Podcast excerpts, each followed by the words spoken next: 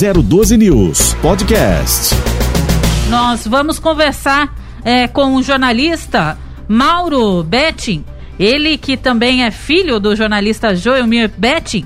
Aliás, Mauro é comentarista esportivo e já cobriu aí algumas Copas do Mundo, como a de 1994, 1998 e também 2006. Primeiramente, eu quero aqui já é, agradecer pela disponibilidade do Mauro Betting por estar conosco nesta segunda-feira, no Dia Nacional do Futebol. E a gente vai bater um papo aí com ele a respeito não somente é, do futebol, mas também com relação à sua carreira. Muito, muito bom dia para você, Mauro. Bom dia, gente. Tudo bem? Estão me, me ouvindo? Espero que estejam me vendo. Espero que não derrube aqui o meu tripézinho maravilhoso, esse kit não correspondente, mas esse kit, enfim, jornalista e kit pessoa agora, né? Porque a gente está aqui nos estúdios da Jovem Pan, daqui a pouquinho eu estou entrando no Jornal da Manhã e é um privilégio estar conversando com vocês. Bacana, nós estamos te ouvindo, claro, essa voz, né, é muito reconhecida e te vendo também nesta manhã de segunda-feira aqui para São José dos Campos, todo o Vale do Paraíba, Litoral Norte e também Serra da Mantiqueira. Mas eu já começo o nosso bate-papo, Mauro, é, perguntando a você é, sobre como você escolheu aí o jornalismo como profissão ou se você foi escolhido pelo jornalismo. Eu acredito que é uma coisa que tem muito a ver com a outra, né? É um privilégio estar aqui conversando com vocês, uma região tão querida de São José dos Campos, onde eu casei, um pouquinho mais para cima aí em Campos do Jordão, imagina o frio que deve estar, porque aqui em São Paulo, aqui no Espigão da Paulista, estamos com 11 graus, imagina o que deve estar lá em Campos do Jordão. É, eu, eu, costumo dizer que eu sou apaixonado pelo veículo rádio, porque foi o rádio que me fez mesmo, né? Porque meus pais se conheceram numa rádio aqui em São Paulo, Rádio 9 de Julho. É, meu, meu pai deu golpe do baú no, na minha mãe, porque meu avô era o diretor dessa rádio, minha mãe era produtora. Então eu cresci com meu pai fazendo jornal, ele era colunista da Folha de São Paulo, rádio começando pela Jovem Pan, televisão começando pela TV Gazeta, depois Record, depois Grupo Bandeirantes, depois seguiu a carreira brilhante dele. Então eu, eu, eu, cresci lendo praticamente, embora não entendesse nada de economia e também não gostasse, é, vendo meu pai na televisão, ouvindo meu pai no rádio, então eu não consegui imaginar outra coisa. E pela minha paixão de palmeirense há 54 anos, eu sou jornalista esportivo há 31 anos. Então, para mim, foi algo absolutamente natural viver, abraçar essa paixão. Não tinha a menor condição de ser jogador de futebol, era até alto, era não, sou alto, sou até um bom goleiro, e isso me levou àquele prazer de ofício. Graças a Deus, trabalhando muito aqui na Jovem Pan, na TNT, no SBT, no Yahoo, um projeto que a gente abraçou e fundou o nosso palestra na revista Corner. Já escrevi 22 livros, dirigi quatro documentários, sou curador do Museu da Seleção Brasileira, um dos curadores do Museu Pelé. Então, todo esse trabalho, que é imenso, inegavelmente, na verdade é um prazer, é um, é um hobby que me virou uh, o meu ganha-pão e, e, não perco tempo, não. Eu, eu, eu sou apaixonado pelo que eu faço e, como vemos, é fácil fazer e falar de futebol num país pentacampeão mundial. Com certeza, não tenha dúvida, até porque é muito fácil, Mauro, você vai deve concordar comigo, é muito fácil fazer aquilo que a gente ama, né? Então se torna realmente é, um prazer sempre atuar com aquilo que a gente gosta. E você sempre, então, atuando aí como jornalista, com diversos braços, né? Porque o jornalista, ele uhum. é quase que um polvo, né? Faz muitas coisas ao mesmo, ao mesmo tempo. Sempre atuando no segmento do esporte, então. Nunca mudou. Então, eu comecei, na verdade, como jornalista na TV Bandeirantes, em 87, na produção do jornalismo, e logo eu fui enveredando para aquilo que eu queria, que era jornalismo político. Eu fui produtor executivo de uma parceria com a Gazeta Mercantil com a Band, que era o programa Crítica Autocrítica, um programa de debates e entrevistas nos domingos às noites. Dois anos depois eu virei repórter de política e economia, mais de política e economia da Folha da Tarde, onde um ano depois, durante a Copa de 90 na Itália, é, para ajudar o caderno de 16 páginas da FT, que é hoje o jornal Agora São Paulo, aqui em São Paulo, é, eu fui deslocado para a editoria de economia. Era para escrever um mês de coluna durante a Copa, gostaram, falaram, ah, você não quer continuar como repórter de política e também como colunista esportivo? Eu falei, ah, quero. Né, era muito jovem, tinha 25, 24 anos, e aí foi dando certo, em um ano a Rádio e TV Gazeta me convidaram uh, eh, para eu comentar futebol na rádio e também na TV, e aí não teve mais jeito. Eu também dava aula de jornalismo na FIA aqui em São Paulo, e aí eu fui indo para essa área, Eu gosto muito de música, eu escrevia sobre música, eu tinha um programa com o saudoso Kid Vinil na Rádio Brasil 2000 FM, uma rádio de rock alternativa. Eu escrevi, junto com colegas, a biografia do Ira e do Nazi, e agora, ano passado, a gente lançou do grande apresentador e roqueiro Luiz Thunderbird da MTV, da Globo também. Então, essas paixões sempre me fizeram, uh, junto ao futebol, fazer muitas coisas. Inclusive, eu estou com o meu foninho aqui, que agora funcionou, que é uma coisa que eu faço muito em programas e também em transmissões de rádio e de televisão de futebol. Eu estou fazendo jogo, estou fazendo programa, mas estou ouvindo música ao mesmo tempo, que é a minha outra grande paixão. E assim como o futebol, não sei jogar nada, não sei tocar e nem cantar nada. Pois é, isso só comprova, viu, Marcelo, o que eu já havia dito no começo. O jornalista, de verdade, ele sempre faz e bem feito várias coisas ao mesmo tempo, né? E em conjunto. Verdade. O Marcelo também está aqui com a gente e ele tem algumas questões para você, Mauro. É isso aí, Mauro. É muita gente. Bom dia mais uma vez, Mauro. Mais uma vez, muito legal falar com você. Você que é um cara que sempre apoia todos os jornalistas do Brasil. Qualquer um que levanta o dedo, fala, Obrigado. Mauro, posso me, me dar uma ajuda? Você está sempre disponível. É, é um, você é uma peça rara. Obrigado. E uma coisa que você também tem é que é muito muito verdadeira de você é que você não esconde o time que você que você torce, né? A maioria dos muitos jornalistas pelo Brasil tem um certo receio de serem taxado, né? Olha só a camisa do garoto. Ser taxado de, de, de, de, impar, de parcial, né? Mas você não tem isso, né? Você, quando você tem que criticar o seu time, você critica, né? Ô Marcelo, você sabe que é interessante, eu sou muito mais criticado, e não sem razão, mas com muita emoção, pela própria torcida do meu time, que é o Palmeiras. É, até porque meu pai é, é, é, o nome da sala de imprensa do Allianz Parque, sempre foi o João Betti, um dos palmeirenses mais conhecidos e reconhecidos tal, e ele era muito mais jornalista e muito mais palmeirense do que eu. Tanto era muito mais palmeirense que ele teve que largar depois de cinco anos como jornalista esportivo exercício da profissão, porque ele não conseguia ser minimamente isento e imparcial.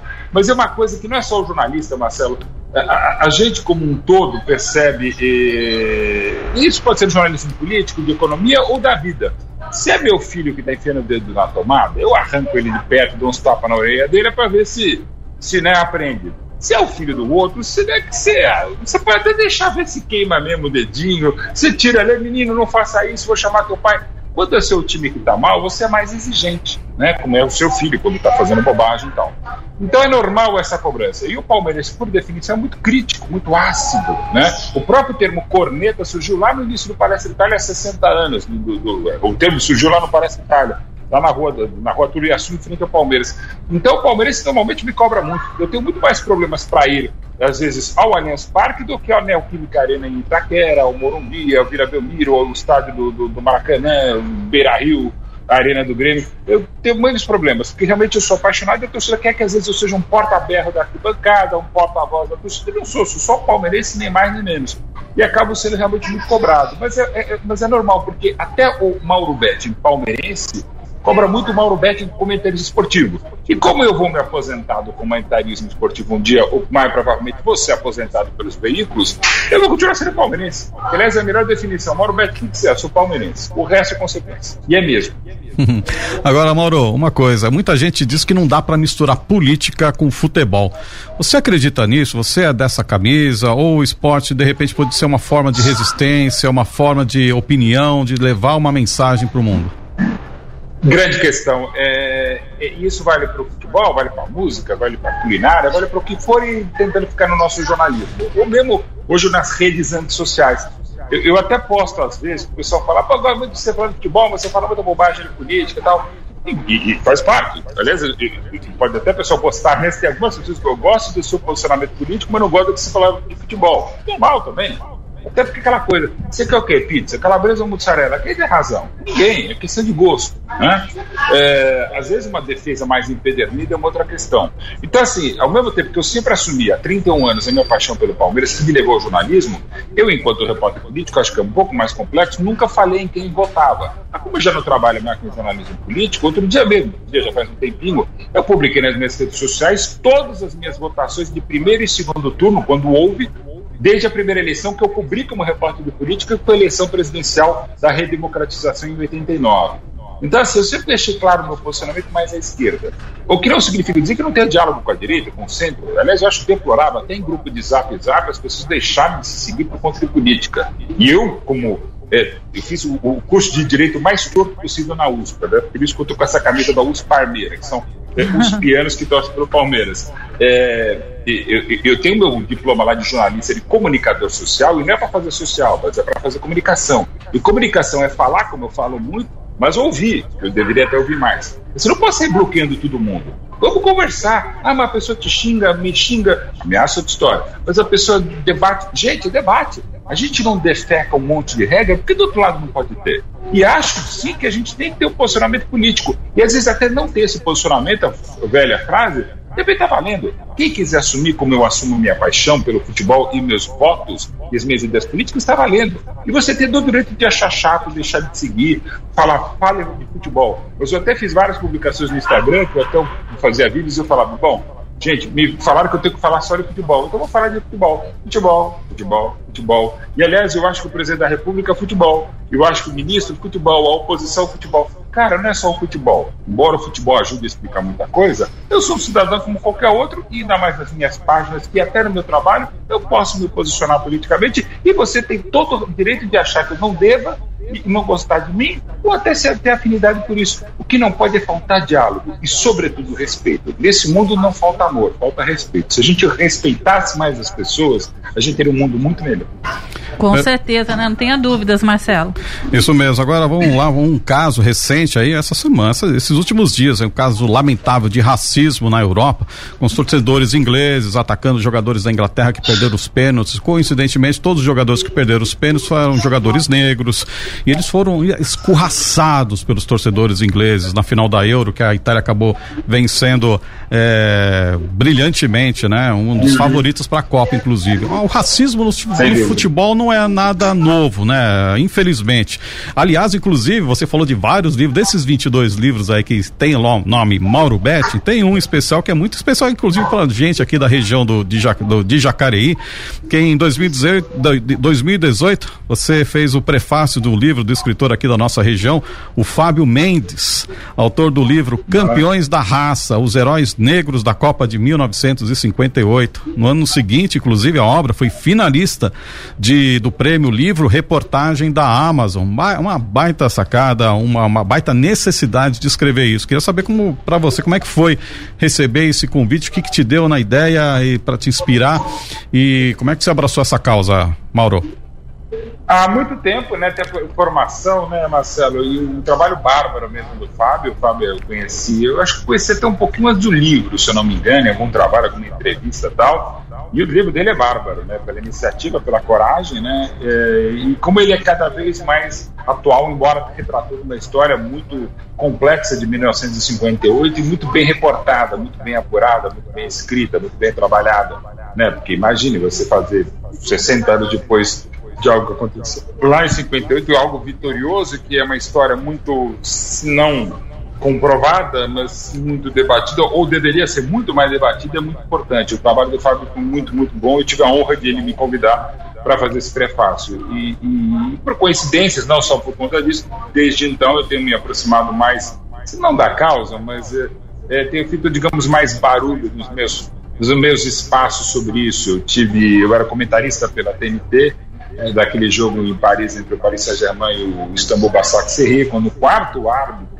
teve uma atitude preconceituosa, racial, que obrigou as equipes, que as equipes acabaram saindo do campo, e eu estava na transmissão com o grande Jorge Igor narrando pela TNT, e, e, foi uma coisa muito forte, porque em determinado momento eu falei, olha, se as equipes voltarem a campo, eu não volto à transmissão. E eu tinha certeza que teria, como tive o antiparo da TNT para falar, não, tudo bem, fica sem comentarista, porque eu me recusava, porque era uma coisa que há anos eu defendia, que era um absurdo só o jogador que era vítima do preconceito racial sair de campo eu entendia que seus companheiros deviam sair de campo e outro time também.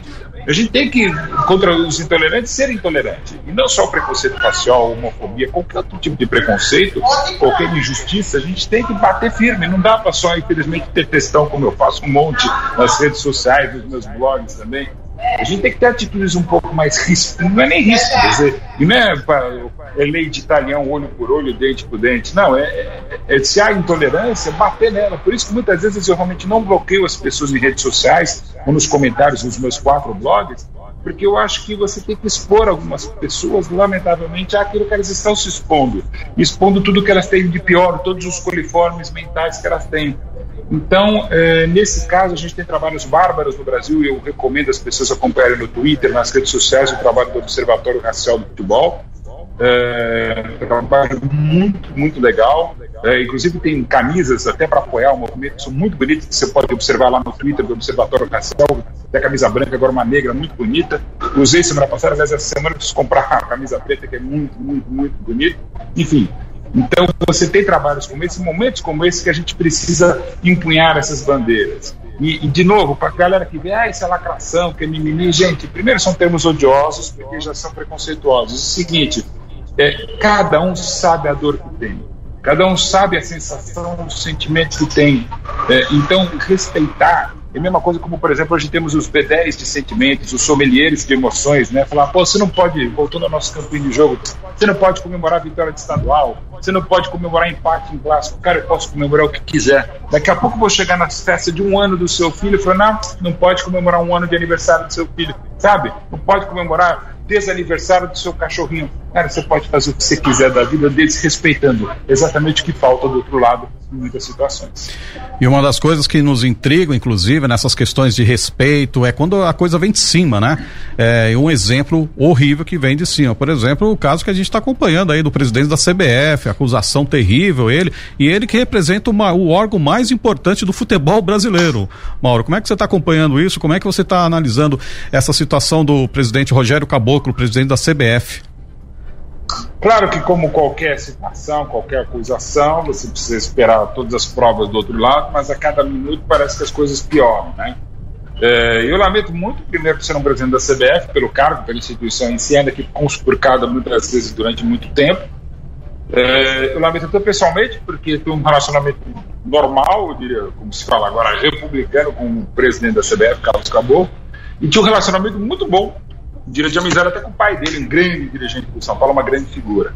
Então eu só tenho a lamentar, mas ao mesmo tempo lamentar é uma coisa e outra coisa é você, uma outra expressão horrível, passar pano, até porque se passar pano você ajuda a limpar, mas enfim, é, mas você não pode é, aliviar numa situação dessa. Aliviar não significa salgar a terra, ser um justiceiro de internet, um justiceiro da imprensa, como aliás muitas vezes nós da imprensa, e claro, não só esportiva, nos damos os nos colocamos como juízes de direito, aliás, nem juízes, nós colocamos como justiceiro das situações, né? E com uma celeridade absurda, e a celeridade não é só uma coisa acelerada, né? uma coisa só muito rápida e muitas vezes injusta, né?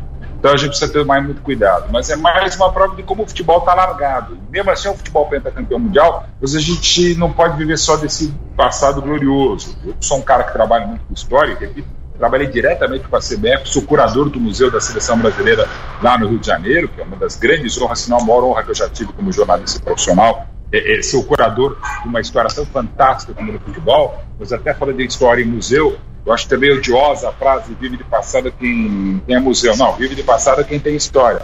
No caso da história do futebol brasileiro, juntamente com a música nacional, talvez os grandes produtos de exportação interplanetária do futebol brasileiro, eu falo interplanetário até porque é um ET de onde veio o Pelé lá de Três Corações em Minas, a gente tem que é, honrar essa história, tem que respeitar, tem que resgatar essa história. E quando a gente a conspurca, como parece que infelizmente o presidente da CBF fez, e muito além ou muito aquém dos limites básicos de humanidade e de respeito, a gente tem que sempre estar muito atento a situações como essa. Ok, perfeitamente. Agora, é, Mauro, de volta aqui comigo, Ellen. É, nós estamos aí há poucos dias da Olimpíadas do Japão. É, você, como é, da área, um jornalista da área esportiva, qual a, a sua avaliação, expectativa para essas Olimpíadas?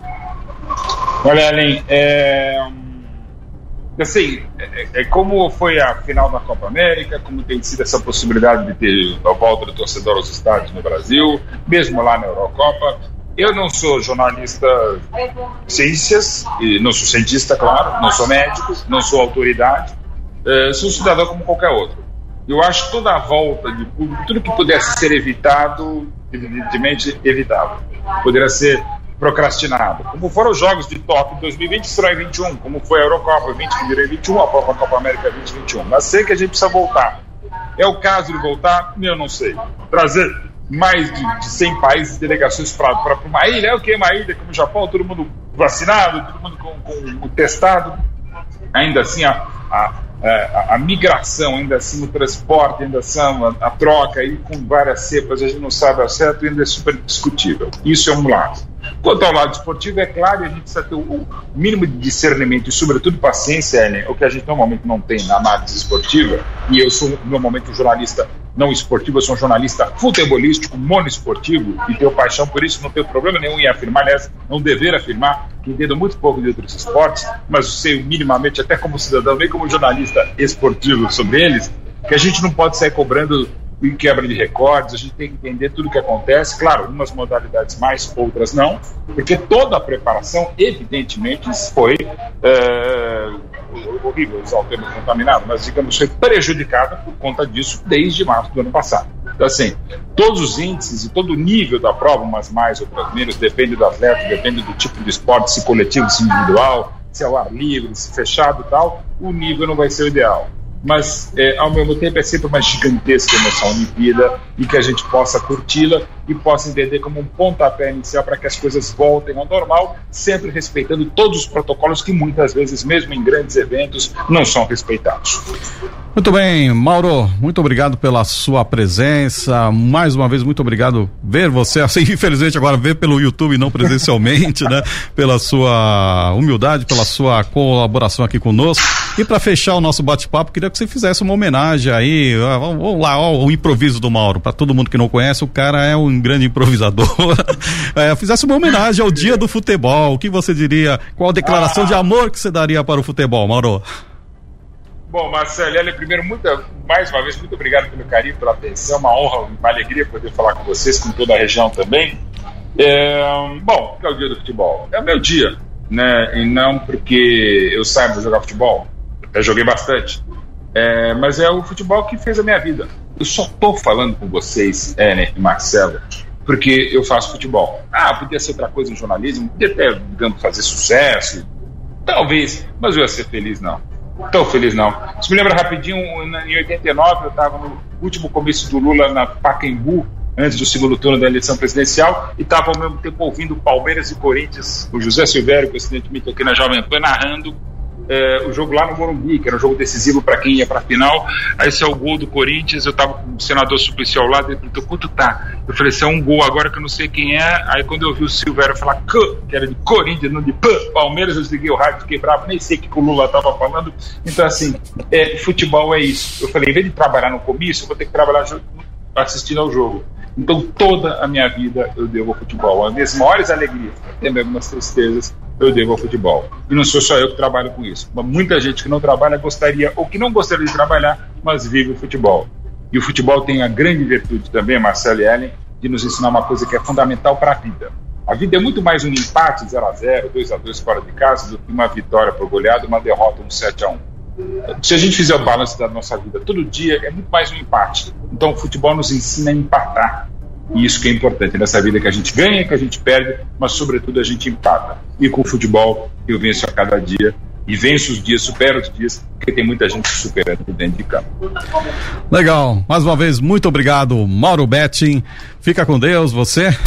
012 News Podcast.